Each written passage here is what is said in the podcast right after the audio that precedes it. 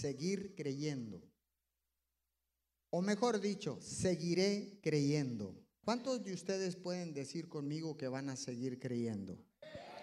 Bueno, usted puede eh, exteriorizarlo, usted puede declararlo, pero voltee con su vecino y dígale ahí, yo seguiré creyendo. Pero como que no cree, pero bueno, vamos. ok. Existen en la vida eh, situaciones por las que estamos viviendo, por las que estamos atravesando, que son un desafío para nosotros. Nos desafía a buscar de Dios o también a hundirnos por las preocupaciones y la desesperación de lo que acontece a nuestro alrededor. Y déjeme decirle que nuestra humanidad es débil. Siempre. Y pareciera que tenemos la tendencia más a bajar las manos que a levantarlas. Y también de no levantar nuestro rostro para buscar a Dios y pedirle un milagro. Hay una tendencia natural de bajar las manos en medio de una situación difícil, de una crisis, de las circunstancias que nos rodean y tendemos a rendirnos y a dejar de levantar nuestro rostro al cielo, porque dice su palabra, de dónde vendrá mi socorro, mi socorro viene de Jehová. Alzaré mis ojos a los montes, de dónde vendrá mi socorro. Y eso dice la palabra, pero cuando estamos atribulados, cuando estamos preocupados, es difícil levantar nuestros ojos. ¿Alguien está acá conmigo? Entonces, le vuelvo a decir, esa tendencia nos lleva a dejar de buscar el rostro de Dios. Nos preguntamos muchas veces, ¿y dónde está Dios? En ocasiones hemos perdido la fe, la esperanza, nos hemos debilitado y muchas veces dejamos de luchar. Y algunos, escúcheme bien, algunos dejan de creer.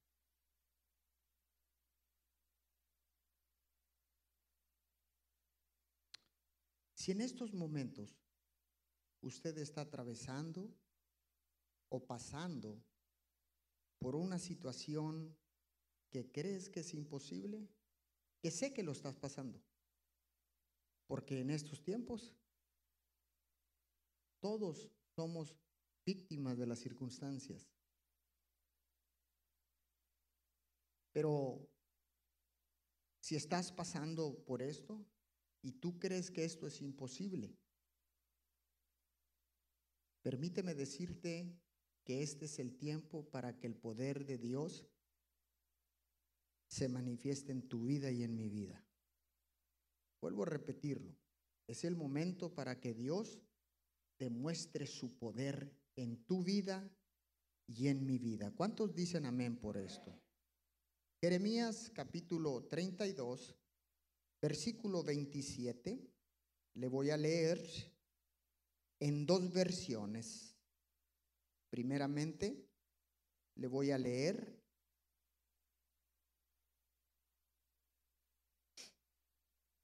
en la nueva Biblia latinoamericana. Déjeme encontrarla primero. Nueva Biblia latinoamericana dice, yo soy el Señor el Dios de toda carne, habrá algo imposible para mí? Wow. En la traducción del lenguaje actual dice de esta manera. Déjeme encontrarlo. Yo sé que por aquí lo tengo. No me dio tiempo de, de ordenarlos, por eso estoy aquí. Jeremías, yo soy el Dios de Israel, de Israel y de todo el mundo. No hay absolutamente nada que yo no pueda hacer. Mire la diferencia. La primera dice, ¿habrá algo imposible para mí en la versión latinoamericana? Y en la traducción del lenguaje actual dice, no hay absolutamente nada que yo no pueda hacer. Dios es el Dios de los imposibles. Ahora, cuando hablamos de milagros, escuche bien, estamos diciendo que la situación es bajo la óptica terrenal.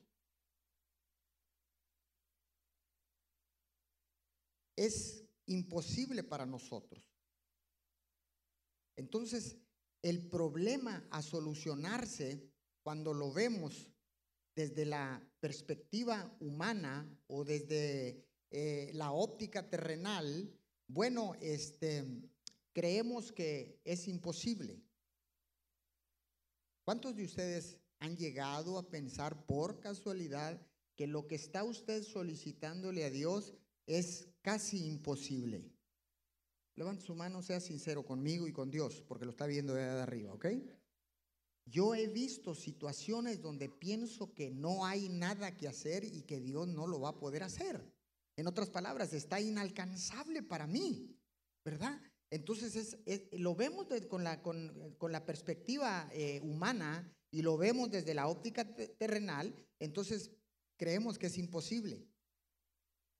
Ahora, si usted puede hacer algo para solucionar el problema, entonces usted no necesita un milagro. Vuelvo a repetir. Si tú puedes hacer algo para solucionar el problema en el que te encuentras o en la situación difícil, entonces no necesitas un milagro. Lo que tú necesitas es sabiduría para saber cómo hacer las cosas correctamente. Y no eres candidato para un milagro. Esto está bueno. Dígale a su vecino, esto está bueno.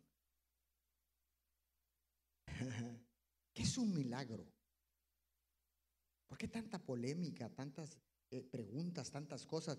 Un milagro es la es una intervención divina directamente del cielo a la tierra, causando asombro o admiración. Eso es un milagro.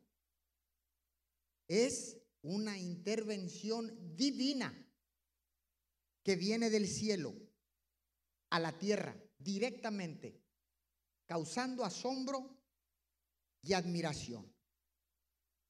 Eso quiere decir que si viene del cielo, los milagros son comunes para Dios. Pues para Él lo imposible mm, se transforma en posible.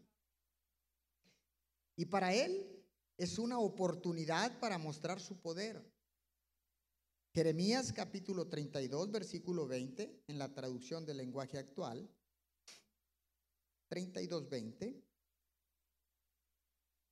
Déjeme encontrarlo otra vez. Aquí está. Todos saben de los milagros que hiciste en Egipto, dice la palabra, y de los que sigues haciendo en todo el mundo y de los que sigues haciendo presente. No dice de los que hizo en tiempo pasado en el mundo, ni de los que hará. Dice, y de los que sigues haciendo en todo el mundo. Quiere decir que aún Dios quiere, demuestra y sigue haciendo milagros hoy en día. Porque Dios es el mismo ayer, hoy y siempre.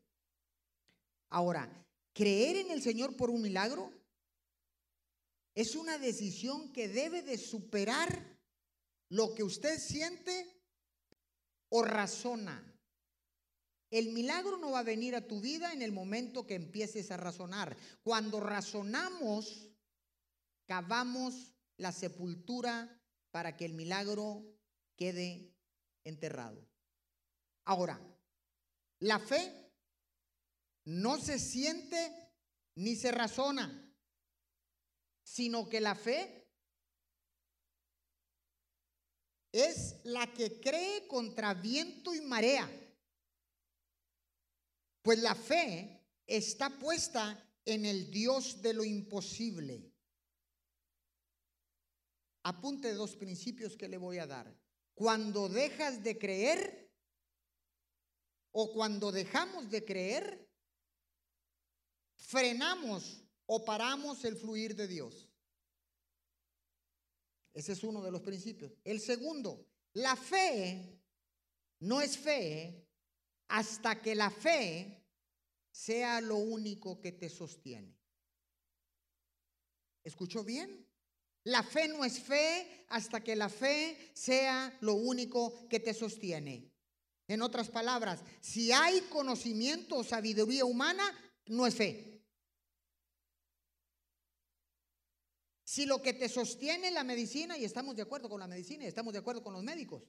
Cristo mismo dijo, no tiene necesidad de médico, y, también dijo, llévenlo a los médicos, no necesita un milagro. ¿Está acá conmigo? Entonces, pero cuando nosotros nos, eh, eh, eh, tenemos fe y creemos porque tenemos el banco con dinero, eso no es fe. Eso es confianza, pero no es fe. ¿Es acá? Entonces, la fe no se siente ni se razona, sino que cree, que cree contra viento y marea, pues la fe está puesta sobre el Dios de lo imposible. Ahora no te dejes hundir por lo que ves o lo que sientes, sino levántate en fe creyendo que si pones tu confianza en Dios, que todo lo puede, nunca de los nunca serás defraudado. Usted que me está viendo allá, sentado cómodamente en su casa, nunca serás defraudado. El domingo pasado hablamos de que al final Dios tiene el control de todas las cosas. Vayamos al libro de Proverbios capítulo 3, versículo 5. Traducción del lenguaje actual. Pon toda tu confianza en Dios y no en lo mucho que sabes. Pon toda tu confianza en Dios y no en lo mucho que sabes. Lo voy a traducir a la Miguel Alemán. No seas tan sabiondo. No te creas el mero mero. Dice la palabra, pon tu confianza en Dios y no en lo mucho que sabes. Marcos 10, 26 y 27, traducción del lenguaje actual. Los discípulos se sorprendieron mucho al oír que Jesús dijo y comentaban entre ellos, entonces, ¿quién podrá salvarse? Jesús los miró y les dijo, para los seres humanos, eso es imposible, pero todo es posible para Dios. ¿Qué estás viviendo que lo miras casi imposible? ¿Qué situación? Jesús dijo esto porque acababa de explicar eh, la salvación y estaba hablando de un rico que dijo, ¿y cómo yo puedo adquirir la vida eterna? dijo, vende todo lo que tienes, repárteselo a los pobres y sígueme, le dijo Jesús. Pero Jesús no estaba diciendo que eso el propósito de Jesús no era que vendiera todo. El propósito de Jesús era cambiar la mentalidad y el corazón del rico. Dijo, de cierto les digo, que es más fácil que entre un camello por el ojo de una aguja que un rico venga al reino de Dios. Hay polémica del ojo del un camello por el ojo del camello, por, eh, el ojo eh, de la aguja, perdón. Lo que pasa es que en Israel, en la muralla, tuvimos nosotros allá hace unos años atrás, eh, la entrada para los camellos, en la muralla, había un agujero como especie de ojo de aguja. Entonces los camellos llegaban para entrar a la ciudad y tenían que descargar todo lo que traían y solo de rodillas podían entrar ahí. Entonces Jesús no estaba explicándole, diciendo, si, no vendes todo lo que tienes, no puedes ser mi discípulo. Si no, si no vendes lo que tienes y se lo das a los pobres, no puedes ser mi discípulo. Si tú no, no vendes todo lo que tienes y, y no puedes seguirme. No, no estaba diciendo eso, porque conocí el corazón del rico. Y la respuesta está en que dice la palabra que el rico se dio la vuelta y se puso muy triste y se fue. Porque sus ojos estaban puestos en las riquezas y no en la salvación. Las riquezas no están peleadas con el reino de Dios. El dinero no es enemigo del reino de Dios, mucho menos de los hijos de Dios. De hecho, la palabra habla más de dinero que de salvación. Porque sin dinero, ¿cómo estableces el reino? Y dice, el amor al dinero es la raíz de todos los males. Pero mire lo que dice, y la gente dice, ya ves, por eso no puedes hacer dinero. No, momento, leamos con calma y con detenimiento.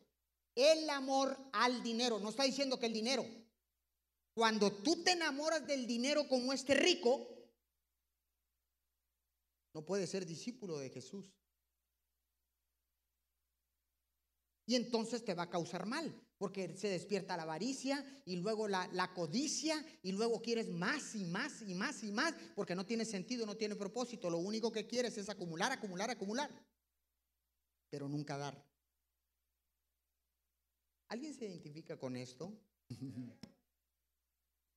Yo quisiera tener dinero. ¿Para qué? Para irme a Cancún un, año entero.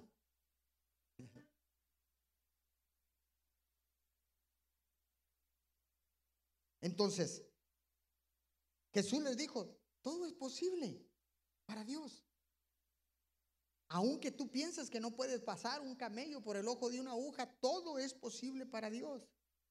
Si le dijeres a los montes, muévete de aquí para allá, el monte se moverá. Todo eso lo dijo Jesús. Dios es fiel y sigue esperando que lo busquemos. Para que Él haga el milagro en nuestras vidas. Nada es imposible para Dios. Levante su mano y diga conmigo, nada es imposible para Dios. Mateo capítulo 17, versículos 7 y 8. Le leo en la nueva versión internacional simplificada. Está tremenda esta. Pero Jesús se acercó a ellos y los tocó. Escuche, Jesús se acercó a ellos y los tocó. Levántense, les dijo, no tengan miedo. Cuando alzaron la vista, no vieron a nadie más que a Jesús. Estaban los discípulos, Juan, Jacobo y Pedro. Y apareció el resplandor y Jesús hablaba con Elías y estaba ahí hablando con ellos. Y cuando la presencia de Dios descendió sobre ese lugar, se asustaron y se tiraron al suelo y no quisieron levantar la vista. Estaban asustadísimos. El miedo, escúcheme bien, el miedo es lo contrario a la fe.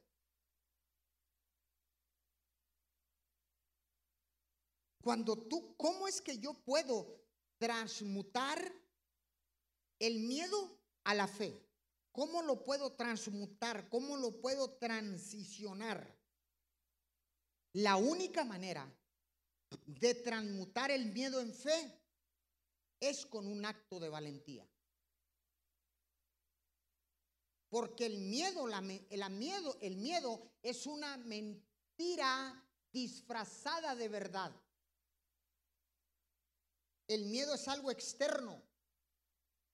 Entonces es una circunstancia que afecta a tu vida, entra y empieza a gobernarte. Por eso Jesús les dijo, hey, los tocó, dice primero, ¿no? Los tocó primero y les dijo, no tengan miedo. Levántense. Levántense. Ah, no la tenemos allá. Y alzando ellos los ojos, a nadie vieron sino a Jesús solo. Escúcheme bien, llegará el momento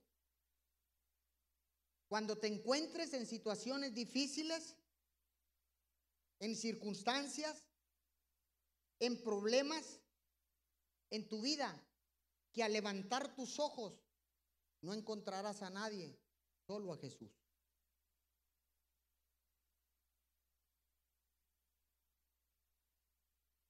Nadie estará. Porque cuando más ayuda necesitas es cuando más los amigos se van. Cuando más ayuda necesitas es cuando la familia se desaparece. Y cuando es algo difícil, más. Entonces habrá momentos que así como los discípulos Jesús les dijo, los tocó primero. ¿Sabes qué les generó? Paz, confianza, esperanza, seguridad. ¿Por qué? Porque en las manos podemos transmitir todo esto. Los tocó primero y después dijo, levantaos y no temáis. Escuche bien, porque estaban asustados y cuando tú y yo nos asustamos, estamos imposibilitados para tomar decisiones. Cuando el miedo gobierna tu corazón y gobierna tu vida, estás imposibilitado para avanzar, para accionar, para tomar decisiones correctas. Es como si estuvieras ciego completamente. Y les dijo, los toco, les transfiero, levántense, no tengan miedo. Y al levantar la vista, los ojos, a nadie vieron solo a Jesús. Eso es lo que Dios quiere para que el milagro venga a tu vida y a mi vida. Dele fuerte el aplauso al Señor. ¡Wow!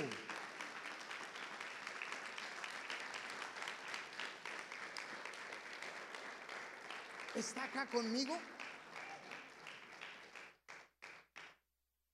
Cuando la situación se vuelve crítica, cuando la situación se pone difícil, cuando no miras que humanamente pudiera haber una, ¿cómo le pudiéramos decir? Una respuesta o se pudiera resolver eso que estás viviendo. Es el momento ideal para que el poder de Dios se manifieste en tu vida. Porque le dije en un principio, si tú puedes solucionar el problema, entonces tú no necesitas un milagro. Los milagros son dados por Dios. Y los milagros vienen directamente de la, de la eternidad. Vienen directamente, dice que es una intervención divina.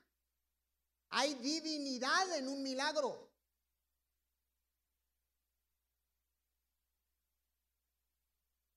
Y en esos tiempos tan difíciles, porque han sido tiempos difíciles los que estamos viviendo.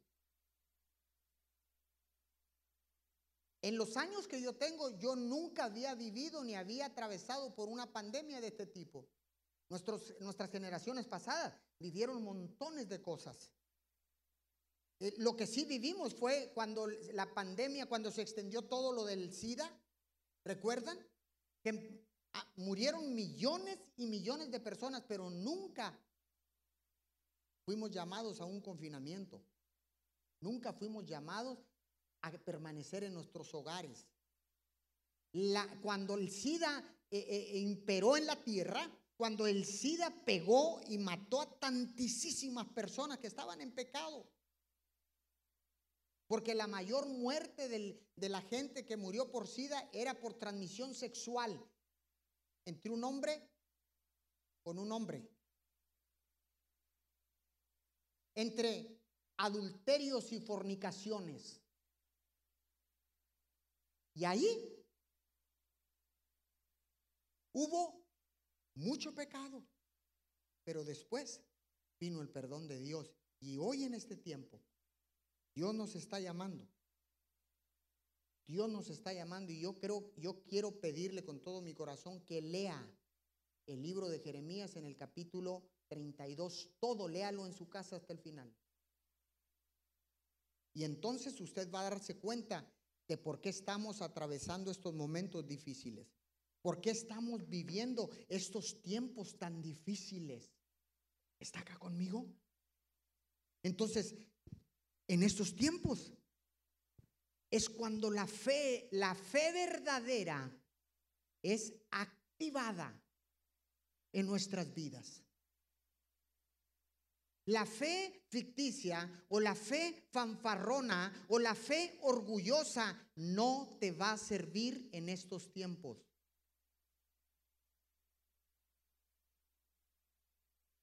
La fe verdadera, cuando la fe sea lo único que te sostiene en pie, entonces miraremos la gloria de Dios y el milagro que tanto necesitas, que tanto anhelas, que pensabas que era imposible, has levantado tus ojos, has encontrado a Jesús solamente y Él está listo para desatar el milagro que tú y yo necesitamos. ¿Qué milagro necesitas? ¿Qué milagro estabas esperando? ¿Qué milagro estaba perdiendo la fe? Tal vez habías dejado de creer, habías dejado de luchar, pero yo te vengo a decir en este este domingo que cuando usted empieza a activar la verdadera fe, cuando usted levante sus ojos al cielo y sea Jesús lo único que ve, es el momento donde va a ser desatado del mismo cielo el milagro que tanto y tú, que tanto y tanto tú y yo necesitamos. ¿Cuántos creen esta palabra conmigo en esta mañana? ¡Uh!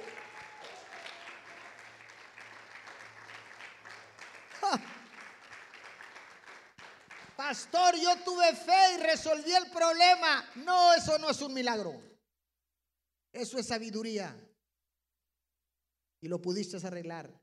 El milagro es cuando no se puede hacer humanamente nada. Por eso, no dejaremos de creer.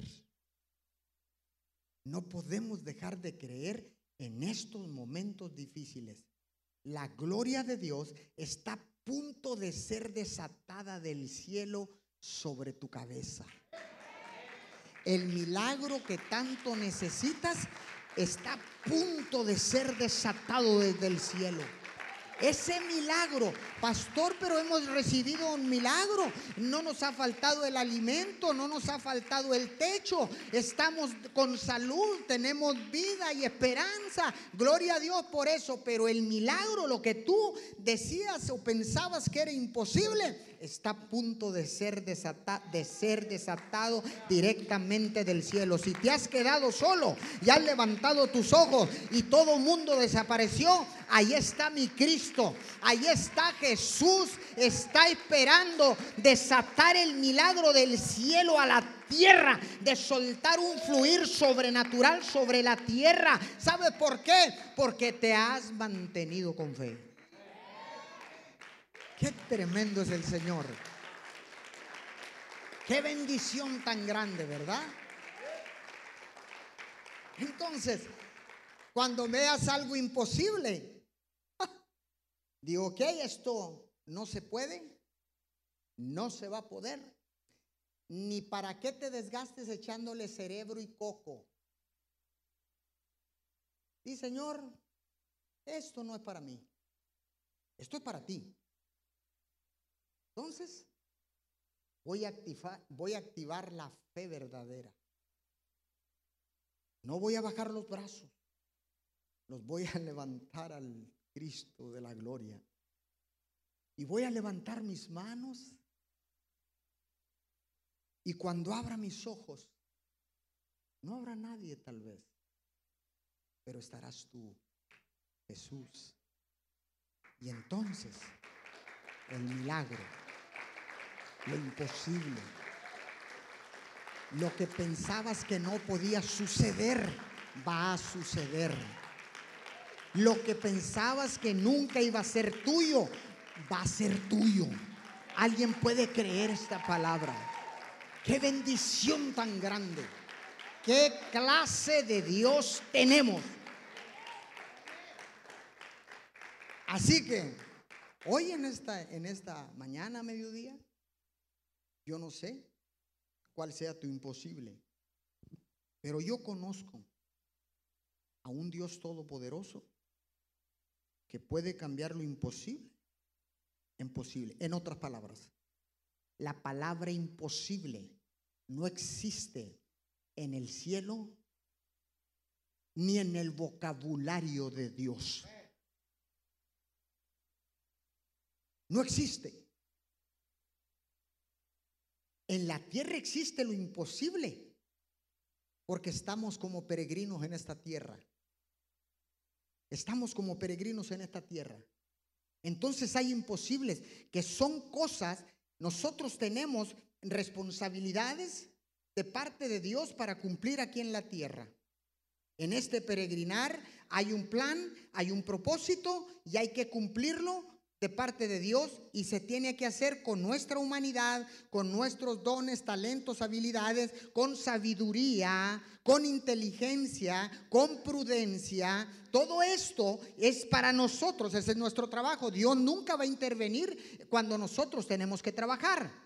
Pero cuando viene lo imposible, eso no es para usted, no es para usted, no es para usted. Cuando lo imposible llega a tu vida, es el tiempo de que el cielo empiece a bajar a la tierra, en que el cielo empiece a actuar desde la eternidad y empiece a trabajar, porque cuando Dios ve algo imposible, dice, este es el momento ideal para manifestar mi poder sobrenatural en la tierra. Las cosas en el cielo se mueven desde la tierra. ¿Alguien puede creer esta palabra? Wow, póngase de pie, por favor. Hemos terminado. Quiero que se ponga de pie y medite un momento. ¿Cuál es el imposible que usted tiene? ¿Cuál es el milagro que tal vez habías dicho, esto ya no va a suceder? ¿Cuál es ese milagro que tanto necesitas en estos momentos difíciles? Si gusta cerrar sus ojos, usted también que me acompaña a través de la transmisión de online. Si gusta cerrar sus ojos, inclinarse, levantar su mano, lo que usted quiera. Oremos, amado Padre Celestial. Señor, en estos momentos difíciles, en estos momentos de dificultad. Señor, no puedo sentir nada ni puedo entender nada, pero decido creer totalmente y completamente en ti. Oramos, Señor, para que la fe real, la fe verdadera, Señor, sea activada en cada uno de tus hijos. Oh Señor, Oramos porque tú eres el único que puede hacer un milagro en mi vida. En el nombre de Jesús. Oramos en estos momentos, Señor. Seguimos creyendo que para ti, Señor, no existe lo imposible. Que nada es imposible para ti, Señor. Tú eres el único Dios, el Dios de lo posible. Oramos y clamamos a ti, Señor, porque tenemos la seguridad de que tú nos escuchas. Señor, en estos tiempos no bajaré los brazos. Decido no bajar los brazos. Levantaré mis ojos al cielo, Señor. Levantaré mis ojos al cielo y seguiré pidiendo mi milagro. Seguiré esperando el milagro que tanto necesito. Señor, no es por lo que yo sé, no es en mis fuerzas, en fuerzas, no es por mi conocimiento, mi sabiduría, sino que eres tú, Señor, en tus fuerzas, en tu sabiduría, en tu amor, en tu soberanía, que podemos recibir el milagro que tanto necesitamos. Señor, te damos gracias en este momento. Seguimos y seguiremos creyendo, Señor. Porque cuando dejamos de creer, Señor, paramos el fluir tuyo, papito Dios. Decidimos seguir creyendo, Señor, contra viento y marea, contra la adversidad, Señor. Permaneceremos confiados, mantendremos la esperanza, porque tu palabra dice que Jesús es nuestra esperanza de gloria. Señor, gracias.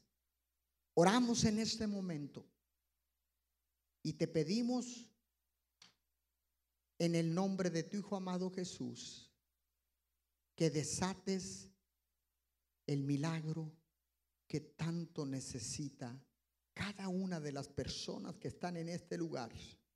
El milagro que necesitan todas las personas que están conectadas, Señor, en este live de Facebook a todas las personas que han de escuchar y de mirar esta predicación en diferido. Desata el milagro que tanto necesita. Señor, seguiremos creyendo, seguiremos confiando. Señor, esperaremos, Señor. Y cuando todos se hayan ido, Señor, es el momento ideal para que tu poder se desate con un milagro directamente del cielo. Padre, tú intervendrás divinamente, directamente del cielo a la tierra, Señor. Tocará nuestra vida, tocará nuestro matrimonio, tocarán nuestros hijos, tocarán las finanzas, Señor, y compraremos tierras, Señor. Compraremos tierras y serán firmadas esas tierras, esas escrituras, porque tú, Señor, has decidido desatar el milagro sobre tus hijos. Señor, te damos gracias. Porque en medio de la tormenta, en medio de las circunstancias difíciles, en medio de una pandemia, Señor, tú eres el mismo ayer, hoy y siempre. Desata el milagro. Ahí donde está, dile Señor. Dígale Señor, estoy aquí porque sigo creyendo.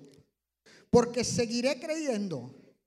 Señor, estoy aquí porque necesito que desates mi milagro directamente del cielo, Señor, porque cuando más triste estaba, cuando más necesitado estaba, Señor, cuando me cansé tal vez, dudé, Tal vez comprometí la fe, mi Señor, pero te pido perdón. Dígaselo, te pido perdón en estos momentos. Señor, y ahora Levantaré mis manos, levantaré mi rostro, abriré mis ojos y entonces solo estará Jesús para desatar el milagro que tanto necesito.